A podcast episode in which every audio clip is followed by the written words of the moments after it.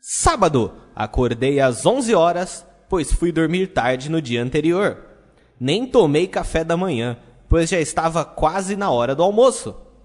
Fiz uma caminhada pelo bairro para relaxar a mente.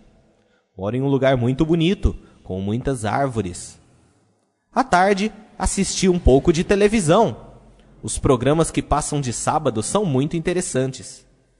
Durante a noite, fui comer pizza com minha família. Fui dormir à meia-noite.